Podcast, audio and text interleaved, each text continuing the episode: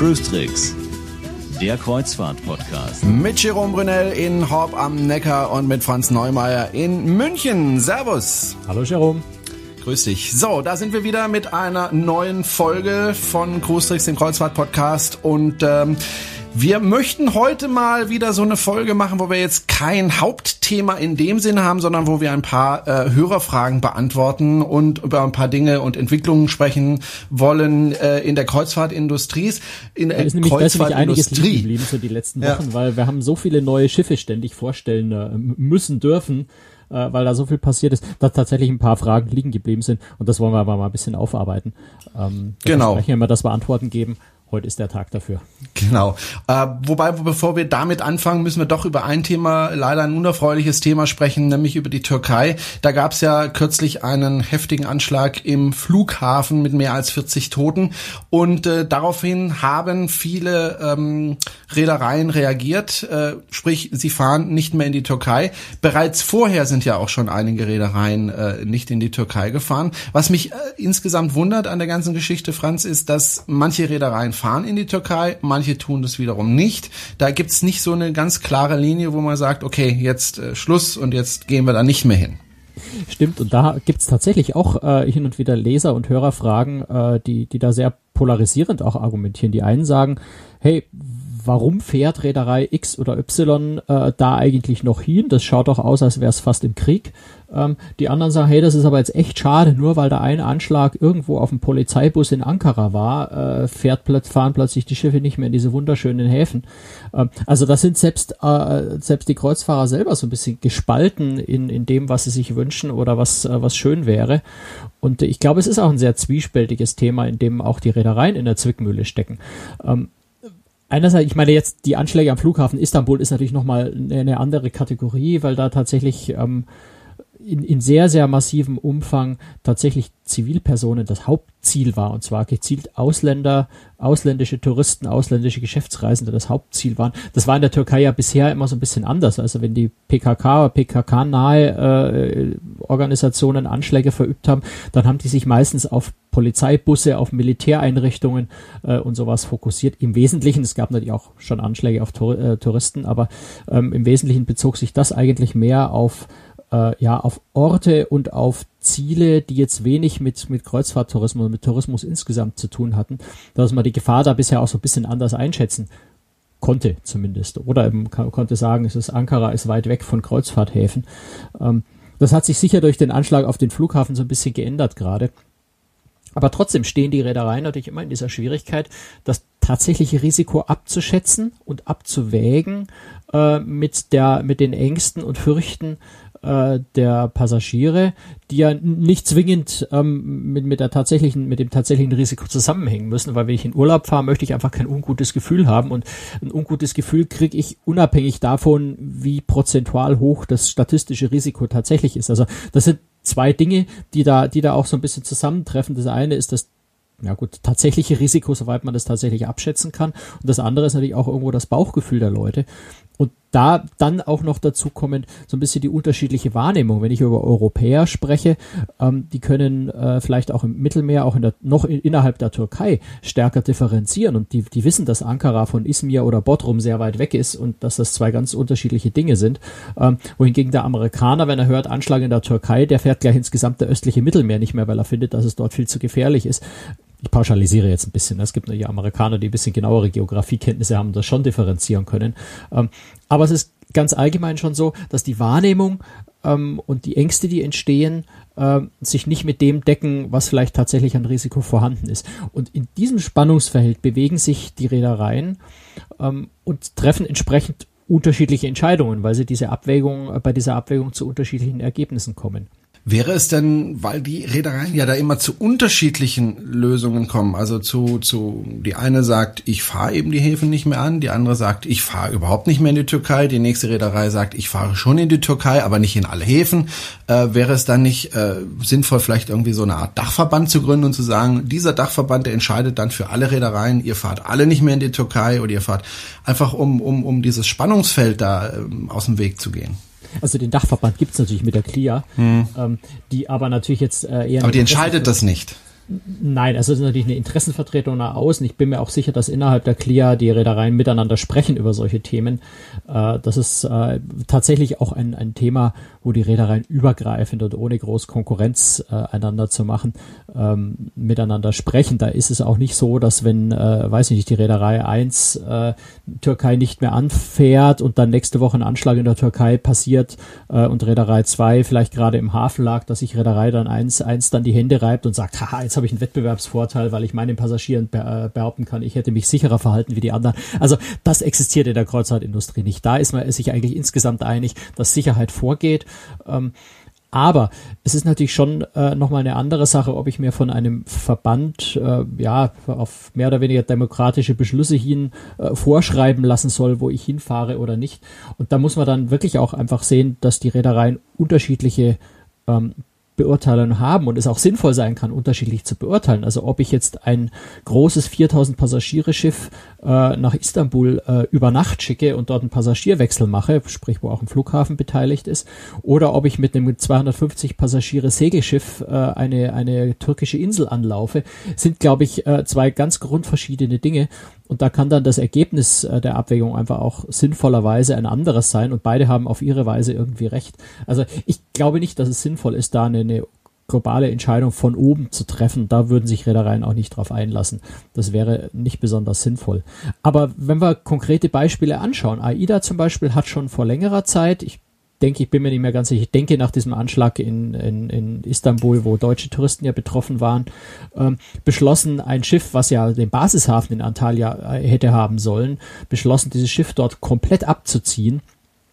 Obwohl jetzt in Antalya äh, der Hinsicht keine direkte Bedrohung der Einschätzung nach von Auswärtigem Amt und so weiter da war, ähm, die aber gesagt haben, es sind zu viele Passagiere gewesen, äh, die einfach ein unangenehmes Gefühl hatten, bei uns angerufen haben, äh, stornieren, umbuchen wollten, da nicht mehr hinfahren wollten. Ähm, und dann entscheidet natürlich eine Reederei unter Umständen auch mal danach und sagt, wenn unsere Passagiere da nicht mehr hin wollen, warum um alles in der Welt sollen wir da dann mit Gewalt hinfahren, Stornierungen, Ärger, äh, Frust in Kauf nehmen, äh, dann verlegen wir das Schiff woanders hin, wo sich unsere Passagiere wohler fühlen.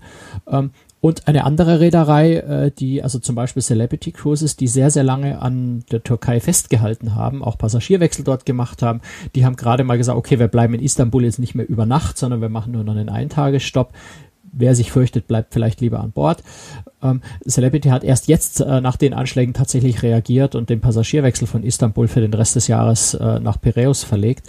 Ähm, da ist die Entscheidung einfach aus anderen Überlegungen heraus anders ausgefallen. Vielleicht hat Celebrity weniger Druck von seinen Passagieren bekommen oder sie haben einfach auch äh, eine andere Risikoeinschätzung äh, gehabt und gesagt, äh, wir verändern vielleicht unsere Ausflüge und, bringen unsere Passagiere nicht mehr an bestimmte Orte ähm, und schätzen das ansonsten als sicher ein. Da kann man jetzt nur spekulieren. Also das ist jetzt nichts, was ich, was ich aus internen Quellen wüsste, sondern ich spekuliere da jetzt gerade so ein bisschen. Mhm. Und deswegen ist man da zu anderen Entscheidungen gekommen. Hast du denn das Gefühl, du bist ja viel auf, auf ähm, Kreuzfahrtschiffen unterwegs, hast du denn das Gefühl, dass die Entscheidungen, die die Reedereien treffen, die Entscheidungen sind, die du auch treffen würdest? Also findest du die Entscheidungen richtig? Ich erinnere nämlich in dem Zusammenhang auch nochmal daran, dass es ja durchaus auch mal einen Anschlag gab gegen Kreuzfahrtpassagiere, der auch tödlich geendet hat in Nordafrika. Ich glaube, Tunesien war das, oder korrigiere mich gleich mal. Ähm, hast du den Eindruck, dass die Reedereien äh, die richtigen Entscheidungen treffen? Also kann man sich umgekehrt gefragt, kann man sich auf die Entscheidungen der Reedereien verlassen? Also ich glaube, die richtige Entscheidung als solche gibt's nicht. Weil man kann natürlich mit der Entscheidung einfach auch mal falsch liegen. Man kann die Sachen falsch einschätzen oder es können sich einfach Dinge ergeben, die so nicht absehbar waren. Sie Tunesien, das waren jetzt auch keine Anschläge, die gezielt gegen Kreuzfahrttouristen gerichtet waren. Der Anschlag war eben auf ein, wenn ich mich recht erinnere, auf ein Museum. Natürlich wird dieses ja, Museum, Museum, von ja. Kreuzfahrttouristen äh, besichtigt, äh, die eben zu dem Zeitpunkt im Hafen liegen. Äh, und die hat es dann eben vorwiegend getroffen. Deswegen hat das die Kreuzfahrt auch so ein bisschen erschüttert dort. Ähm, Klar war in Tunesien ein gewisses Risiko vorhanden, ähm, aber ich denke, es war, und ich meine, es gab keine Reisewarnungen von Auswärtigem Amt, von State Department, von, von dem Briten, da fällt mir jetzt der Name von, dem, von, der, von der Behörde nicht ein, die das macht. Ähm, also aller Risikoeinschätzung nach, allen Expertenmeinungen nach, war dort kein besonders hohes Risiko, also nicht höher an, als an vielen anderen Orten auch. Und äh, deswegen glaube ich, man, man kann einfach diese absolute Sicherheit nicht. Das ist, glaube ich, ein ganz wichtiger Punkt. Man kann keine absolute Sicherheit erreichen. Und man muss immer, egal wo man hinfährt, eine Risikoabwägung machen. Also wer hätte, wer hätte gedacht, dass man, dass man Brüssel als gefährlich einstufen muss? Äh, da hätte jeder vor dem Anschlag dort gesagt, Brüssel, nö, völlig ungefährlich, völlig harmlos. Ähm, und wie man gesehen hat, passiert dann eben was Unvorhergesehenes, was man, womit man jetzt so nicht rechnen konnte. Und dann sagt man hinterher, sagt man, oh Gott, warum sind sie da hingefahren? Hätte man doch vielleicht vorher wissen können. Äh, es, es ist immer eine Risikoabwägung und äh, am Ende kann man mit so einer Entscheidung auch mal falsch liegen. Äh, aber am Ende ist es natürlich im, im allerhöchsten Interesse jeder Reederei, äh, vorsichtig zu sein und die Sicherheit der Passagiere vorne anzustellen, weil äh, natürlich, wenn dann was passiert, äh, das muss man dann wieder knallhart auch sehen, ähm, schlägt das auf das Geschäft der Reederei nieder. Ja, wenn wenn äh, die Reederei leichtfertig eine Entscheidung getroffen hat, möglicherweise, und dann sind viele Kreuzfahrtpassagiere dieser Reederei betroffen, dann wird sich das massiv aufs Geschäft auswirken. Und allein aus diesem Grund bin ich überzeugt und glaube ich, dass die Reedereien da sehr, sehr vorsichtig sind. Äh, nicht, nicht, weil sie unglaublich menschenfreundlich wären, sondern weil sie einfach ihr eigenes Geschäft sichern wollen und müssen. Und ein, ein allzu heftiger Anschlag, wo eigene Passagiere betroffen sind, schadet dem Geschäft. Und insofern bin ich mir sehr, sehr sicher, dass die Entscheidungen da eher vorsichtig äh, als mutig getroffen werden. Aber man muss natürlich auch sehen, wenn ich fürs ganze Jahr äh, 15 Passagierwechsel äh, geplant habe in einem Ort wie Istanbul und äh, da ja Zehntausende von Flügen möglicherweise äh, gebucht sind dorthin schon. Das zu ändern ist natürlich auch ein logistisch riesengroßer Aufwand und insofern wird man vielleicht dann länger an so einem Ort festhalten, als wenn man nun den kurzen Hafenstopp dort hat, den man selbst während der Reise noch schnell äh, umlegen und woanders hinfahren oder zur Not auf See bleiben kann. Insofern spielen natürlich schon auch wirtschaftliche Überlegungen, auch logistische Überlegungen eine Rolle, ob man das überhaupt auf die Reihe kriegt. Und dann wägt man wieder ab, ist das Risiko eigentlich wirklich hoch oder ist es eher ein subjektiv empfundenes und wie hoch ist der Aufwand oder müsste ich vielleicht sogar eine komplette Kreuzfahrt absagen, weil ich so kurzfristig äh, den Passagierwechsel gar nicht woanders hin verlegen kann. Also das sind alles so Dinge, die dann natürlich eine Rolle spielen und insofern steckt man da von außen noch nicht so richtig drin. Ich bin mir da sicher, dass die Reedereien äh, die richtigen Entscheidungen treffen.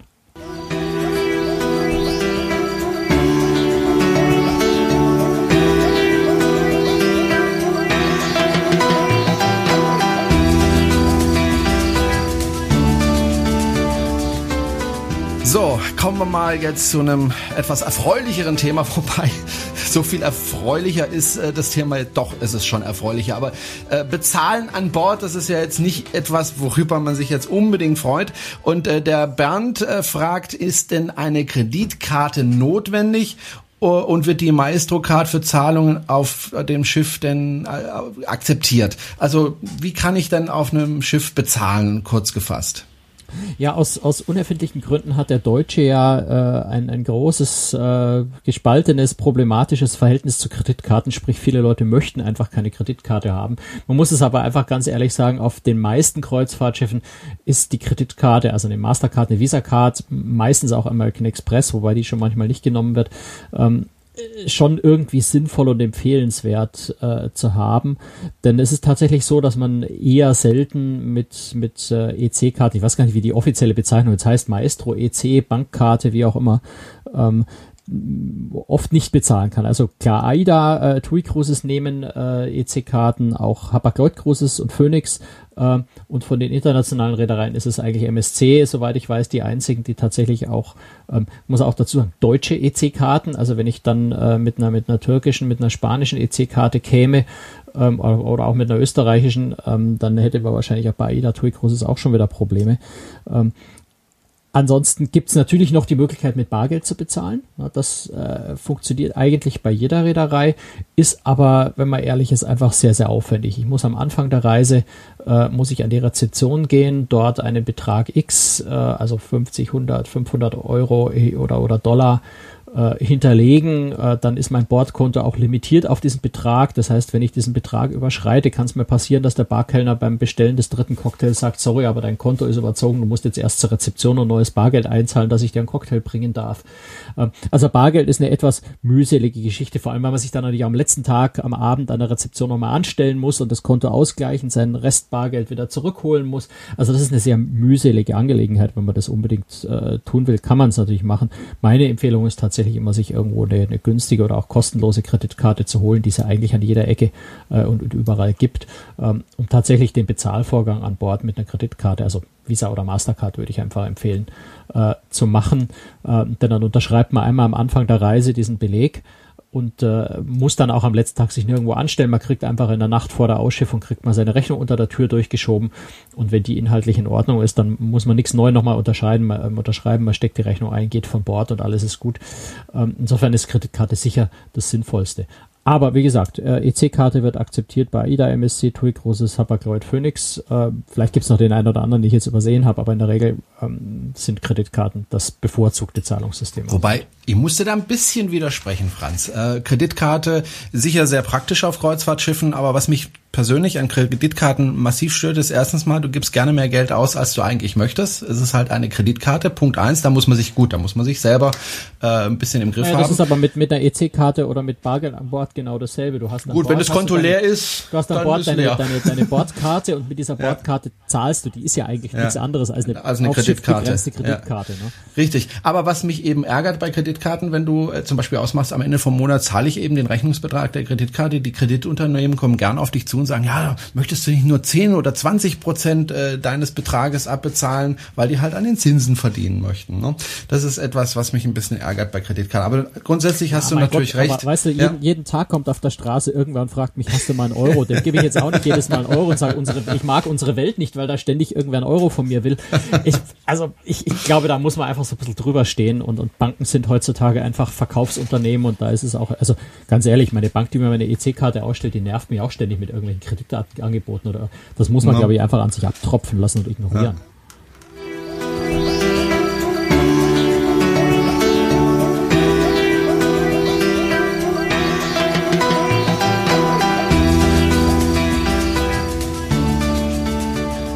Zum Thema Kreuzfahrten gibt es ja immer wieder neue Bücher auf dem Büchermarkt. Franz schaut sich das Ganze natürlich an und du bist auch fündig geworden und möchtest gerne ein, auf ein Buch hinweisen. Das heißt Mein Recht bei Kreuzfahrten von Kay Rodegra.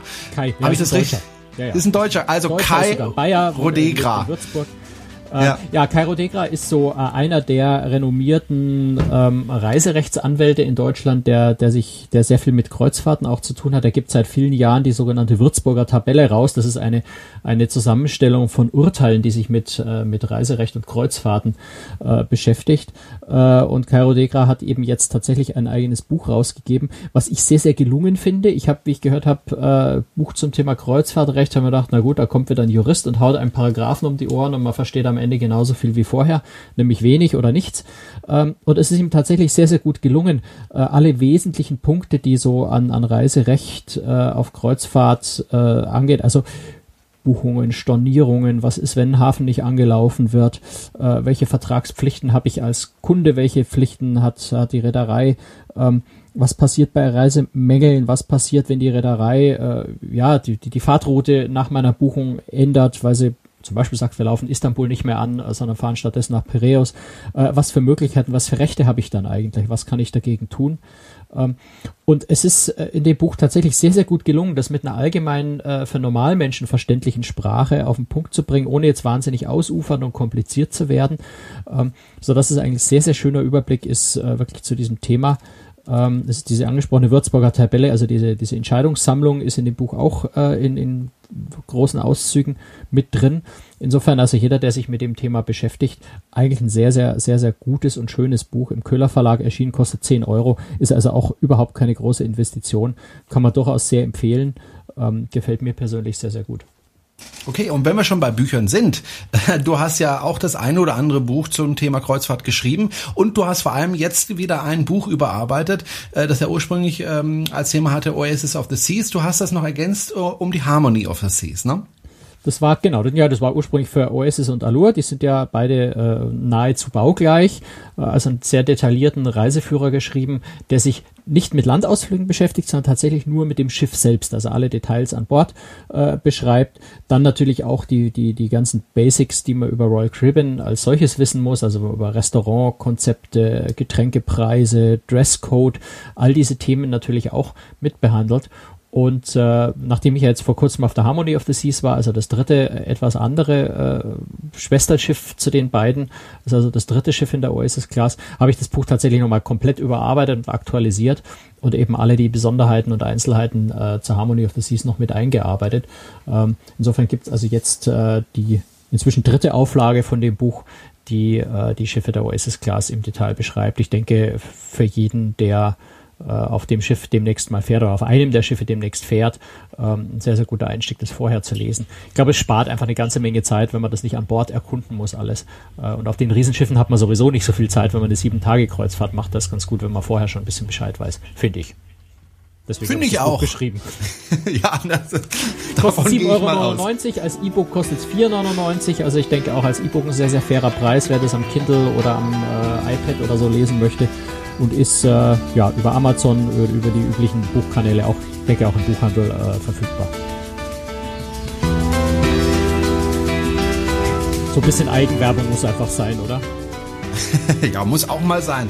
Ähm, Franz, Thema, das wir schon im Vorfeld immer wieder mal angesprochen haben und wo du immer ein bisschen zurückhaltend warst, um es mal vorsichtig auszudrücken, war das Thema Kreuzfahrtsuche. Der Christian hat uns geschrieben, wo sucht man denn Kreuzfahrtanbieter übergreifend am besten? Also die Frage, äh, wenn ich ins Internet gehe, wo sollte ich da anfangen zu suchen, wenn ich äh, einen Anbieter finden möchte? Ganz schwieriges Thema eigentlich, ähm, weil es da auch so viele verschiedene Webseiten gibt und man nicht so genau weiß, ist das jetzt die Webseite, die mir das verkauft, was für mich am besten ist oder das verkauft, was für sie selbst am besten ist oder für die Reedereien am besten sind. Wo suchst du deine Kreuzfahrt, Franz? Also du hast es ja schon so ein bisschen eingeschränkt äh, auf im Internet und das würde ich gerne äh, wieder rückgängig machen.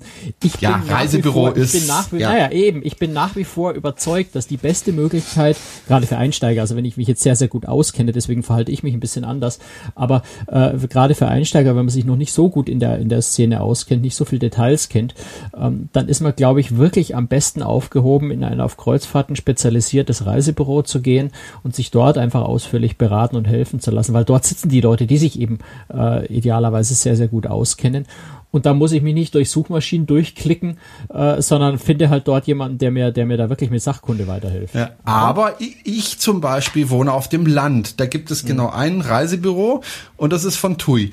Äh, jetzt frage ich mich, was naja, werden die mir wohl verkaufen? Und äh, wenn ich in ein Reisebüro äh, gehen möchte, wie du in einer Stadt, wo du natürlich eine breitere Auswahl hast, da muss ich eben mal 50, 60 Kilometer äh, einfache Fahrt fahren. Sprich, äh, für mich ist das Internet tatsächlich deutlich. Naja, Reisebüro heißt jetzt nicht unbedingt, ich gehe zu zu Fuß in ein Ladengeschäft, sondern es gibt auch sehr gute Reisebüros, die telefonisch das machen. Na, wo du also dann anrufen kannst, dann ist ziemlich egal wo, das ist gerade in Hamburg okay. ein paar. Ähm, also da kann man sich schon auch ähm, Reisebüros suchen, wo man jetzt nicht persönlich hinmarschieren muss, die eine sehr gute telefonische Beratung machen. Aber ich gebe schon zu, es ist nicht ganz einfach, diese Reisebüros zu finden, weil es ist natürlich schwer, sehr schwer zu beurteilen von außen, wer hatte nun wirklich die Sachkunde und, und wer behauptet nur und verkauft mir in Wirklichkeit dann doch wieder äh, Angebot A, M oder T, äh, weil es die einzigen drei sind, die er kennt. Das ist natürlich schon so ein bisschen schwierig äh, einzuschätzen, das ist richtig, aber da muss man einfach, ja, versuchen, durch geschicktes Fragen rauszufinden, wie gut kennen sich die Leute eigentlich aus. Aber äh, lass uns tatsächlich mal auf Internet gehen, weil es kann durchaus auch sinnvoll sein, das zu kombinieren und erstmal im Internet ein bisschen vorzurecherchieren, sich ungefähr ein Gefühl äh, anzueignen, was könnte für mich taugen und sich dann im Reisebüro im Detail beraten zu lassen. Äh, kann auch funktionieren. Ähm, das, was äh, Christian übrigens die Frage schon aus dem März, da müssen wir uns entschuldigen, dass wir so lange gebraucht haben, die zu beantworten, aber wir haben vorhin schon gesagt, es waren so viele Themen dazwischen, ähm, dass wir jetzt dazukommen. Äh, er fragt ja da noch sehr, sehr viel detailliert. Er sagt, eigentlich hätte ich gerne eine Suchmaschine, die mir, die mir auswirft, wo gibt's Kabinen für, für mit drei Kindern, wo gibt's Spielzimmer an Bord, ähm, wo gibt's denn Suchmöglichkeiten, wo ich sage, ich möchte eigentlich auf meiner Fahrt gerne, Jerome, ich möchte unbedingt einen Stopp in Saint-Malo machen ähm, genau. oder in, in einem bestimmten Hafen ähm, oder ich möchte einfach alle Kreuzfahrten ausgeworfen haben, die innerhalb von äh, bayerischen Schulferien äh, sind. Klar, wenn ich mit Kindern unterwegs bin, hilft mir nichts, wenn die Kreuzfahrt drei Tage vor den Ferien anfängt, äh, sondern ich brauche nur die, äh, die tatsächlich in den Schulen. Also das sind natürlich sehr, sehr detaillierte äh, Anforderungen, wo man leider im Internet nur begrenzt fündig wird, wo dann tatsächlich das Reisebüro oft die bessere Option ist. Aber trotz allem, es gibt äh, tatsächlich Suchmaschinen, die etwas drüber rausgehen. Ähm, beispielsweise äh, ja nach beteiligten Häfen oder oder oder Ländern auf der also wo bestimmte Häfen oder Länder auf der Route liegen, gibt es tatsächlich bei einigen Anbietern äh, Kreuzfahrt24.de, Dreamlines, Seereisediensten, Reisebüro, mit dem wir auf der Website auch ein bisschen kooperieren. Ähm, also da gibt es ein paar, wo man tatsächlich einstellen kann, ich möchte einen bestimmten Hafen oder mehrere bestimmte Häfen äh, tatsächlich ähm, anfahren. Ähm, auch so Abfahrtshafen, Ankunftshafen, das sind so die Standards, die man eigentlich äh, meistens äh, suchen kann. Wo es schon ein bisschen schwieriger wird, ist äh, Themenkreuzfahrten. Also wenn ich sage, ich möchte, eine, weiß nicht, eine Volksmusikkreuzfahrt oder, oder sowas haben. Unbedingt. Äh, ja, ist mir auch immer ganz wichtig, da äh, möglichst viel Volksmusiker an Bord zu haben. Ohne zukünftige Blasmusik gehe ich nicht auf den Kreuzfahrt. Ja. Also da kann man tatsächlich auch, äh, wie Dreamline Seereisedienst haben da äh, das als Suchfilter. Ähm, ich denke auch Kreuzfahrten, ne, Kreuzfahrtberater äh, wenn ich das richtig sehe, hat so eine, so eine Filterung auch. Kreuzfahrtberater auch insofern, die haben sehr, sehr viele Filter, muss man sagen. Also das ist vielleicht so einer der interessantesten Suchmaschinen, die zum Beispiel auch den Filter Festtage drin haben, wo sie ja tatsächlich Kreuzfahrten suchen kann, die um Ostern rum, um Pfingsten rum. Leider nicht spezifisch auf Schulferien in einzelnen Bundesländern, aber zumindest schon mal eingrenzbar auf, ich möchte eben an Pfingsten oder an Ostern oder an Weihnachten oder, oder an Silvester fahren, ähm, als Filter drin hat. Ähm, da geht einiges. Ähm, was haben wir noch für Möglichkeiten? Ähm, bei einer britischen äh, Reisebüro habe ich was gefunden bei Igloo Cruises, also IGLU, Igloo Cruises kommen, äh, die haben tatsächlich auch die Möglichkeit äh, nach nach Familie, äh, nach Kabinentyp zu suchen, wo ich also zum Beispiel sage, ich möchte gerne eine Kreuzfahrt finden, wo auf einem Schiff, wo es Einzelkabinen gibt, ganz wichtiges Thema, oder auch äh, für eine Familie zu viert, also wo man eben zumindest mal mit zwei Kindern vielleicht äh, Kabinen finden kann. Ähm, dadurch, dass eine britische äh, Suchmaschine ist, ist natürlich TUI, großes AIDA, deutsche Reedereien äh, mit Ausnahme von Hapag-Lloyd da nicht äh, mit drin. Ähm, und was ich auch ganz witzig finde bei Iglo Großes, äh, äh, bei Iglo Groß.com, ähm, ist eine Freitextsuche. Also ich habe tatsächlich ein Feld, wo ich sagen kann, ich suche nach einer Kreuzfahrt für Familie auf einem kleinen Schiff oder so. Das funktioniert jetzt nicht sensationell gut, ähm, aber es ist zumindest eine Möglichkeit, tatsächlich äh, so ein bisschen Freitextsuche nach einer Kreuzfahrt zu machen. Also eher so die Frage zu stellen, die ich einem Reisebüro-Mitarbeiter stellen würde. Das kann man, denke ich, einfach mal ausprobieren. Kreuzfahrten.de habe ich äh, eine schöne äh, Funktion gefunden, die Spezialanforderungen mit abfragt. Also wenn ich sage, ich brauche ein Schiff, wo Dialyse möglich ist oder wo äh, rollstuhlgerechter Ausbau auf dem Schiff ist, äh, ist eine Möglichkeit. Ich kann dort auch nach der Art des Schiffs suchen. Also ich kann sagen, ich möchte eher Luxus oder ich möchte eher ein Familienschiff, ich möchte ein Segelschiff, ich möchte ein Expeditionsschiff haben. Da kann man also die Suche noch ein bisschen eingrenzen. Und äh, was ich einen ganz witzigen Versuch finde, wobei ich es jetzt noch nicht im Detail durchgetestet habe, wie gut das tatsächlich funktioniert, ein ganz neuer Anbieter, eine, eine Zusammenarbeit von mehreren äh, Reiseanbietern, ist cruneo-kreuzfahrtvergleich.de, also C-R-U-N-E-O, cruneo-kreuzfahrtvergleich.de. Dort äh, machen die nämlich einen ganz anderen Ansatz. Die äh, stellen nicht irgendwelche Filter, sondern äh, die präsentieren mir eine Abfolge von Fotos, bei denen ich jeweils sage, gefällt mir oder gefällt mir nicht, ist mein Ding oder ist nicht mein Ding. Also die zeigen mal im, im feinen Anzug äh, bei einem Dinner, wo der Kellner also so, so, eine, so eine Haube vom Essen abhebt äh, und zeigen mal einen Aktiv, äh, Aktivlandausflug und, und also einfach Bilder, die irgendwas mit Kreuzfahrt zu tun haben, wo ich ähm, bei 10, 15 Bildern ankreuze, gefällt mir oder gefällt mir nicht und die daraus dann ableiten, welche Kreuzfahrt möglicherweise für mich die richtige sein könnte.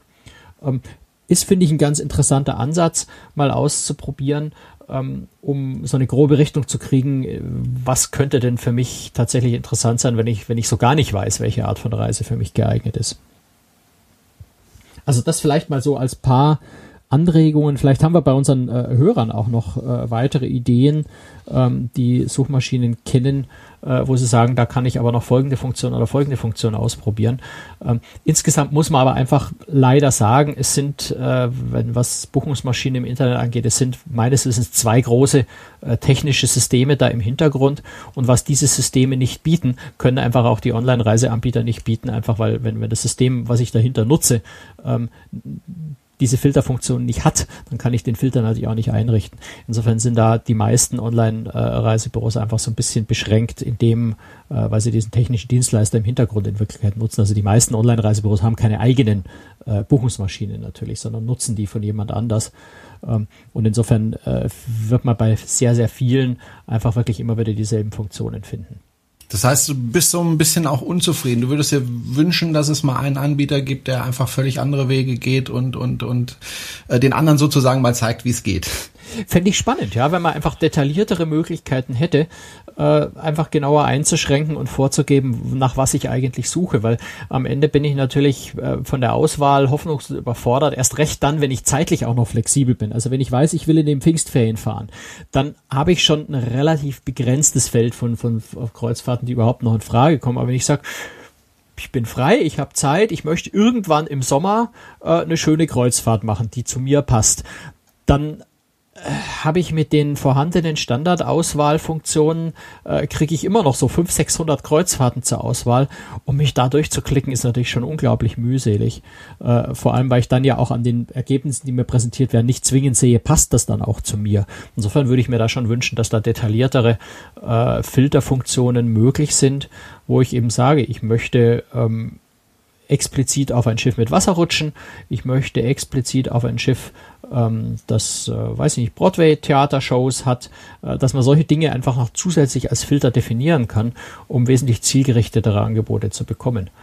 Ähm, ist sicher sehr, sehr, ist sicher sehr, sehr, sehr, sehr aufwendig, weil natürlich solche Dinge sich auch ständig ändern bei der. Das muss man ehrlicherweise schon auch sagen. Es ändert sich natürlich auch ständig irgendwas. Das heißt, so eine Datenbank zu pflegen, damit das Ergebnis dann auch ein vernünftiges wird, ist schon natürlich sehr, sehr aufwendig. Auf der anderen Seite, eine große Buchungsmaschine macht sehr hohe Umsätze. Ich finde nicht, dass das unrealistisch ist, sowas mal zu versuchen. Aber ja, Franz, haben wir jetzt einen neuen Vorsatz. Wir bauen das einfach selber, ne? Ja. Viel Spaß dabei. übersteigt, glaube ich, unsere Möglichkeiten. Bisschen.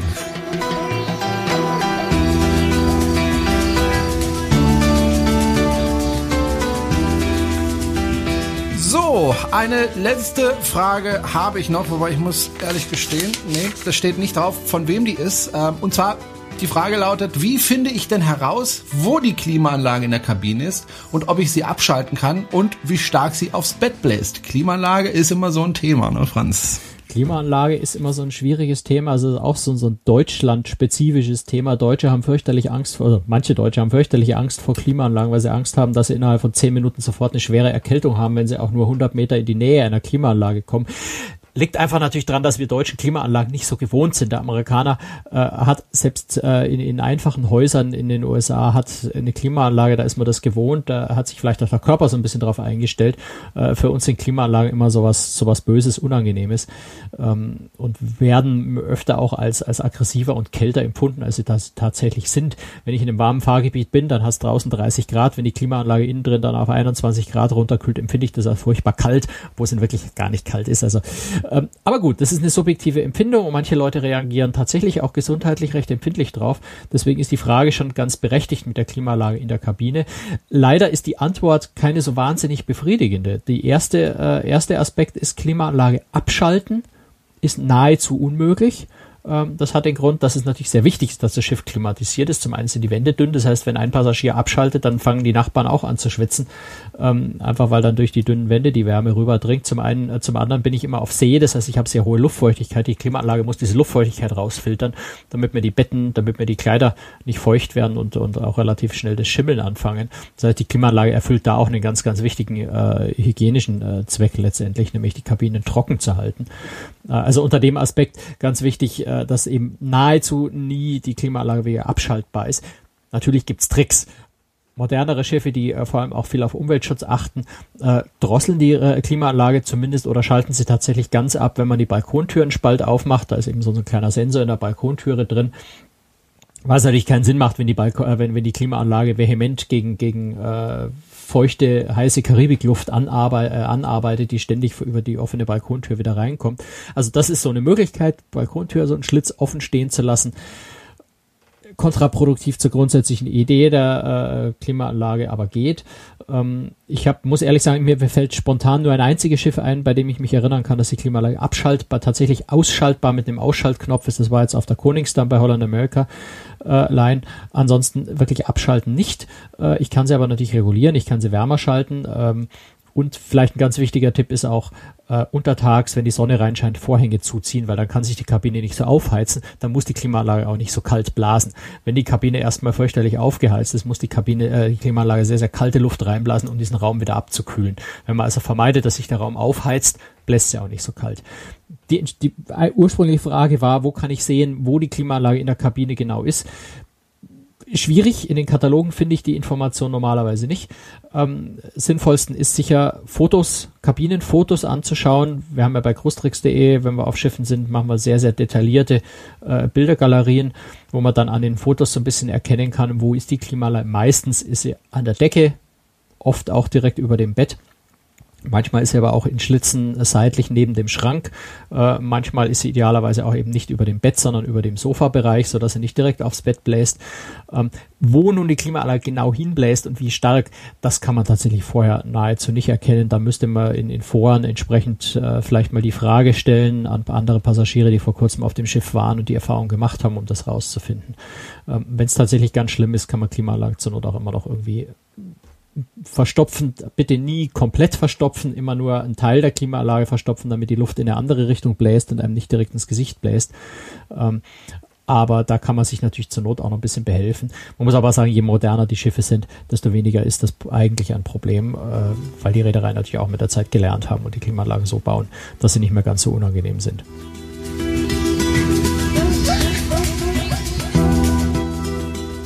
So, das war's für heute. Mehr Fragen haben wir heute nicht mehr.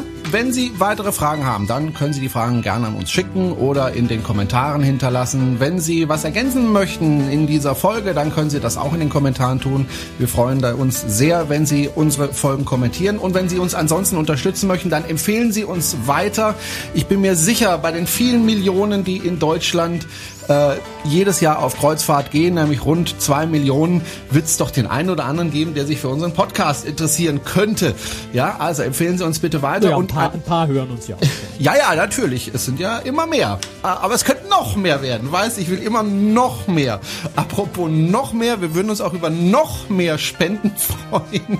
Ähm, es werden immer mehr Spenden. Vielen herzlichen Dank an dieser Stelle an einige, äh, die regelmäßig überweisen jetzt, also ein oder zwei Euro im Monat. Oder gab auch jetzt jemand, der hat gesagt, ich überweise jetzt mal für ein ganzes Jahr.